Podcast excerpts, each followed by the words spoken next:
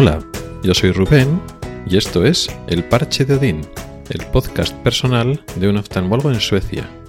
Este es el 84 episodio y voy a retornar a unos temas que hacía tiempo que no tocaba, que era sanidad. Cuando empecé el, podcast me tenía planteado pues hablar, es un podcast personal, hablar de mis experiencias en Suecia, pues cosas más del día a día, pues mis cosas personales a nivel laboral y también personal, pero también he planteado, he plasmado en varios episodios reflexiones sobre cómo funciona la sanidad en España comparado con Suecia, basado también en mis experiencias personales, claro está. Y hacía tiempo que no tocaba el tema, pero me interesa seguir hablando de ello en base a pues noticias y cosas que vamos sabiendo de cómo evoluciona España en ese sentido y también en base a mi experiencia o lo que yo voy entendiendo, conociendo de vivir y trabajar ya no recién llegado, sino ya, bueno, voy camino de los dos años trabajando en un sistema sensiblemente diferente al español. Leo noticias que tiene que ver con el tema de hoy, que lo he titulado así. Faltan médicos en España, pero así con interrogantes. ¿Faltan médicos? Digamos que parece que estoy cuestionando una verdad que no se puede discutir o que, bueno, eso sea por supuesto y que hago yo planteándomelo. Y lo de siempre, ¿no? Eh, la estrategia esa de repite una, mentira hasta que se convierta en verdad, hasta que nadie la, la cuestione. Y es que realmente, si miramos a los datos, no, no faltan médicos en España. Si miramos las media de médicos europea, pues España está por encima de la media. Digamos que España sigue siendo un país, país privilegiado en el sentido de que tiene muchos médicos para atender a la población, pero pues en las noticias, y en redes sociales no paran de repetírnoslo periodistas, políticos y nuestra sensación pues, eh, del paciente, de la persona de a pie, que de cómo estaba el sistema sanitario y ahora, o sea, funciona mal por muchas cosas, pero es como que falta personal, o sea, y concretamente médicos, también de otras categorías, pero bueno, concretamente faltan médicos. Antes tenían más a disposición y ahora por falta de médicos, pues no pueden acceder a ellos, mucha lista de espera, etcétera. Y en todas las necesidades, claro, faltan médicos, hay que conseguirlos de alguna manera. Pero es mentira. O sea, luego tú miras los datos y no funciona así. Podemos llevar la discusión y tendríamos razón a que el hecho de que estemos por encima de la media europea no significa que no sea un problema real. Igual es que los el resto de europeos trabajan con muy pocos médicos y no tiene que ser así y con eso no tenemos que contentarnos. Y en parte de y en cierta parte pueden tener razón pero la verdad es que no es que falten médicos a nivel español y entonces tenemos que importar o generar más, pues ampliando las plazas universitarias, que es lo que están haciendo los políticos. No, porque el problema ahora no es ese, no es esencialmente ese. Sí que es cierto que será un problema dentro de no muchos años, cuando la generación del baby boom se, se jubile, hay un gran porcentaje de médicos, gran proporción de médicos que tienen una, una edad que de aquí a unos años se van a jubilar muchos en masa y entonces habrá una falta real de médicos, numéricamente hablando, y entonces se acrecentará el problema que existe ahora. Pero ahora no existe tal problema mirando los números. Existe un problema en el sistema laboral sanitario, en médico concretamente, pero en las otras categorías pasa tres cuartos de lo mismo. Pero la verdad es que seguimos produciendo médicos y los médicos se están yendo. Con lo cual no es, que falten, es que se van. Mi, mi ejemplo sería uno, claro, incluso atípico, porque no me voy recién acabado y hago la especialización en otro sitio, o recién acabada la especialidad y me lo hago a otro sitio, ¿no? Después de estar unos años trabajando en España, me he ido, que sería un caso incluso más atípico.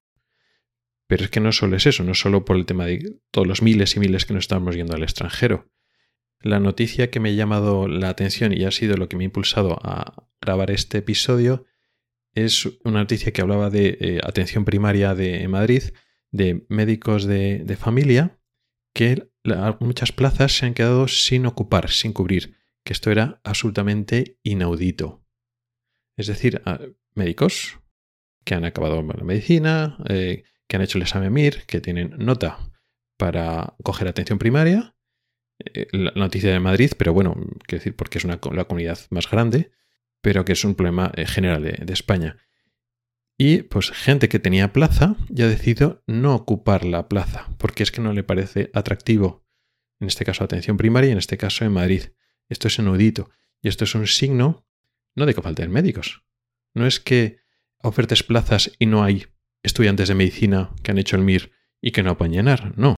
Es que deciden no hacerlo. Con lo cual no es nada atractivo. Ni posiblemente o la formación o posiblemente las salidas. Entonces, claro, tú dices, no, faltan médicos. No, no, si es que los médicos no quieren formarse para luego después no quieren entrar en el mercado laboral. Con lo cual es todo lo contrario. Te estás sobrando médicos, hay médicos y están optando por otras opciones. Pues o repetir el MIR o hacer otro tipo de, cosa. Entonces, claro, lo que está pasando es que no estás haciendo la oferta nada atractiva. Hay médicos, se forman médicos, se siguen formando médicos y médicos aquí formados. Por una parte, los que no vamos al extranjero. Por otra parte, los que se forman y van a hacer especialidad ya no quieren hacer especialidad. Entonces, no es que falte gente, es que el mercado laboral eh, no es, es absolutamente inaceptable para los médicos. ¿Por qué si antes era aceptable y ahora que no? Pues, ¿cuál es el problema? El problema es ahora que los médicos, mm, digamos, tienen una postura inadecuada. Pues igual es al contrario. Lo que era inaceptable, ya tenía que haber sido inaceptable hace décadas, pues la gente ha ido tragando y ahora la gente no traga. Digamos que los políticos, de un lado y otro color, y la estrategia durante décadas y décadas ha sido lo que se llama petróleo barato. Es decir, pues los médicos nunca han tenido el respeto profesional, ni un salario adecuado, ni sobre todo unas condiciones laborales adecuadas al trabajo que estamos haciendo. ¿Por qué hemos tragado durante muchas décadas? Por muchos motivos. Creo que en algún episodio anterior he hablado de un carácter español que, bueno, en ciertas circunstancias tragan con todo, pues porque tragan con todo, pero bueno, ahora ya la realidad se está imponiendo, ya la gente pues tiene una visión menos local, menos cerrada o menos provinciana, si lo que no me parece así. La gente tiene las miras más abiertas y no está dispuesta a tragar con lo que había antes. ¿Cuál es el problema? Que los eh, sistemas sanitarios, o de sistemas sanitarios, porque como eh, cada comunidad tiene sus estrategias, pero curiosamente aquí coinciden todas en la misma, que es vamos a seguir explotando, a utilizar el petróleo barato, es decir, basarnos el sistema sanitario en pues maltratar a los médicos. Y vamos a seguir haciéndolo lo mismo. Y no funciona. Pero yo sigo insistiendo. Bueno, pues vamos a abrir más facultades de medicina y vamos a facilitar que vengan médicos extranjeros. Pero ninguna de esas cosas es la solución correcta. Basarte tu futuro, eh, el futuro sanitario en España, en traer cada vez más y más médicos extranjeros no es una buena idea por muchas razones. Primero, porque estás produciendo médicos en España que te cuestan, eh, no solo a nivel eh, de dinero, sino, bueno, un esfuerzo y tal, y luego otros médicos se te van. Pues no parece muy eficiente. Pero es que además los médicos extranjeros que vienen aquí vienen porque igual las condiciones en los países donde vienen son aún peores, con lo cual, pues aquí mis, condiciones son malas, vale. Los médicos españoles no tragan y aspiran a algo mejor, vale. Pero hay médicos de otros países que quieren estar peor todavía y que España les parece bien. Les parece bien al principio. Porque no son tontos. ¿Qué pasa? Pues que muchos médicos que vienen, por ejemplo, de habla española, pero no son europeos. Entonces, pues bueno, acceder a otros países europeos es muy difícil, pero en España es muy fácil, ¿vale? En España es muy fácil hasta que ya tienen la homologación española. Y entonces ya cuando son médicos españoles, automáticamente son médicos europeos. Y entonces de España ya se pueden ir a cualquier sitio de Europa. Con lo cual pueden utilizar España como trampolín para ir a otro sitio de Europa. Y no me parece mal, si es lógico. Lo que no puedes utilizar a la gente son, pues eso, como peones o esclavos tuyos que hagan lo que tú quieras. La gente, pues tiene su formación y tiene sus libertades laborales, su libertad de decisión. Y la única forma que tienes de, eh, digamos, eh, quedarte con talento, con gente que necesitas, es ofrecer condiciones laborales atractivas. Si tus condiciones laborales son muy malas, pues la gente se te va a ir y, claro, es lo que, es lo que hay. Todo esto que estoy comentando no es una idea original mía.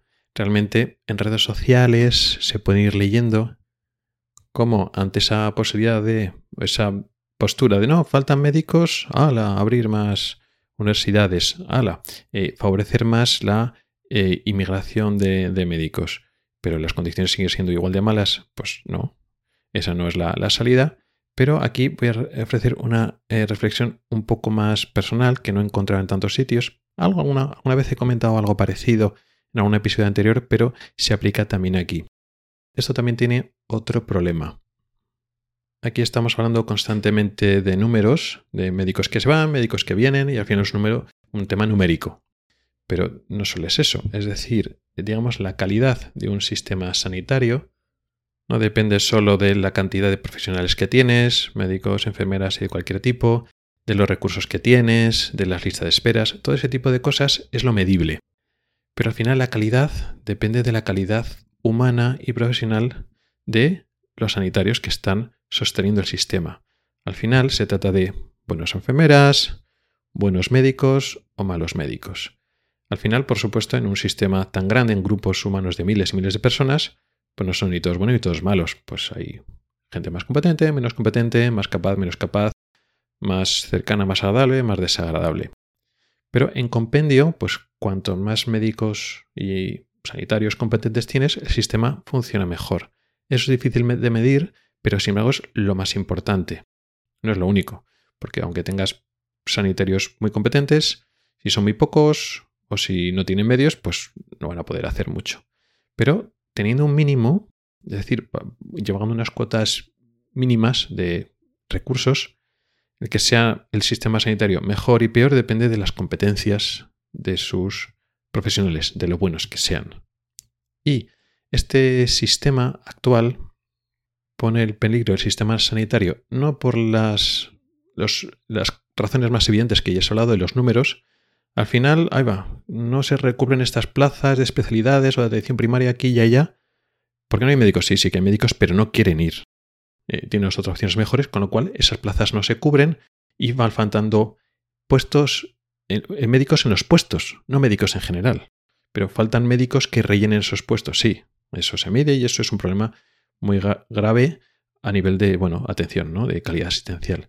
Pero, aun cubriendo esos huecos, al final si progresivamente se van rellenando de médicos más mediocres y los más competentes se van, pues ese sistema sanitario, aunque mejoren las cifras, cada vez va siendo peor, va siendo menos competente. Y lo que he comentado antes, eh, aquí no estamos, aquí en esta dinámica de vienen médicos, se van médicos, unos se van, hago otros. Hago otros me refiero, voy formando otros o vienen algunos de fuera y tal y cual.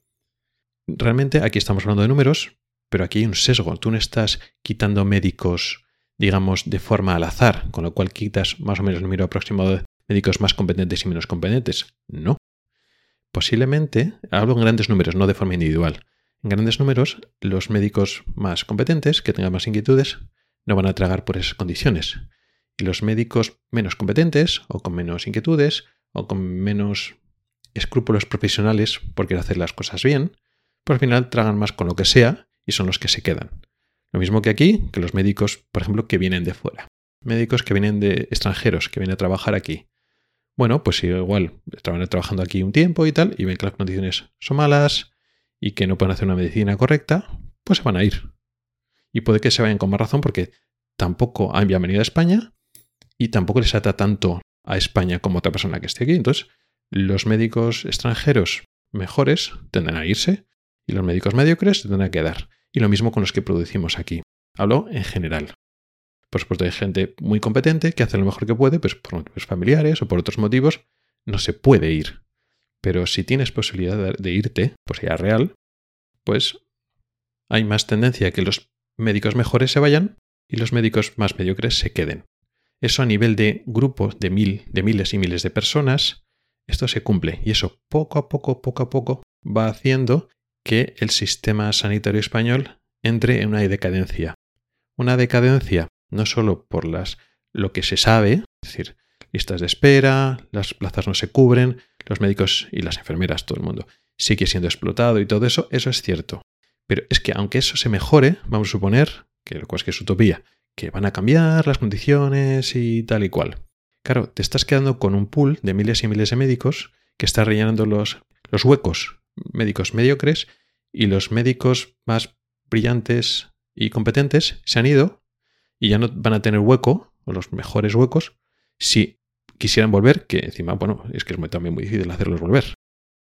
Con lo cual ya no es un problema solo de números y de cantidad, sino es un problema de calidad, que eso no se puede medir, claro, como no se puede hablar, no se puede medir, también es un poco tabú. Hablar de gente más competente, menos competente, parece que queda mal, pero es que es la realidad. Por eso yo muchas veces ah, utilizo ese término de decadencia del sistema sanitario español, que es una palabra muy fuerte, pero es que es verdad, es una tendencia, y una vez hay una tendencia a la baja, es muy difícil pararla. Eso no quiere decir que el sistema sanitario español sea malo, sea peor que otros sistemas eh, europeos, no, ni mucho menos. Y ahora que estoy mirándolo desde fuera, me doy cuenta de que el sistema sanitario español tiene todavía una serie de fortalezas que en otros sistemas sanitarios no lo tienen. Y no solo la universalidad, de accesibilidad y todo eso. Hay otros temas mucho más sutiles, más que sutiles, desconocidos, que el sistema sanitario español todavía tiene. Pero es una tendencia. O sea, eso lo está, pero se va a ir perdiendo. Y es muy difícil de revertirlo. ¿Imposible? No. Aunque este episodio queda bastante pesimista, no es que sea imposible. Pero bueno, hay que conocer la realidad de los problemas que hay. El problema es que si no reconoces el problema, no lo puedes solucionar. Si hay un país que pudiera cambiar esto, sería España, porque España tiene mucha capacidad para hacer cambios que en otros países son mucho más rígidos. España tiene capacidad, tiene mucha más flexibilidad para hacer cambios, incluso cambios realmente radicales como se necesitaría para revertir la situación en España. Pero claro, hasta que no mientras no haya voluntad política, etcétera, esto no es posible. Yo desearía que en los próximos años, no es inmediato, pero en los próximos años, pues pasarán cosas que pues me hicieran desdecirme y que hubiera un cambio. No ya para mí, para mi vida personal o profesional, sino en general, para el futuro del sistema sanitario español. Todo esto pues ya lo veremos, el tiempo lo dirá. Yo de momento lo voy a dejar ya aquí os dejo esta reflexión, un poco, si quieres, pesimista. Yo creo que es una, es una visión realista de lo que está, está pasando. Pero claro, tú puedes opinar diferente. Ya sabes que puedes escribirme o contactar conmigo para contarme tus opiniones. Y esto ha sido todo por hoy. Gracias por el tiempo que has dedicado a escucharme. Puedes contactar conmigo por correo electrónico en elparchedeodin.com, por Twitter o en el grupo de Telegram. Nos oímos la próxima semana. Hasta el próximo episodio.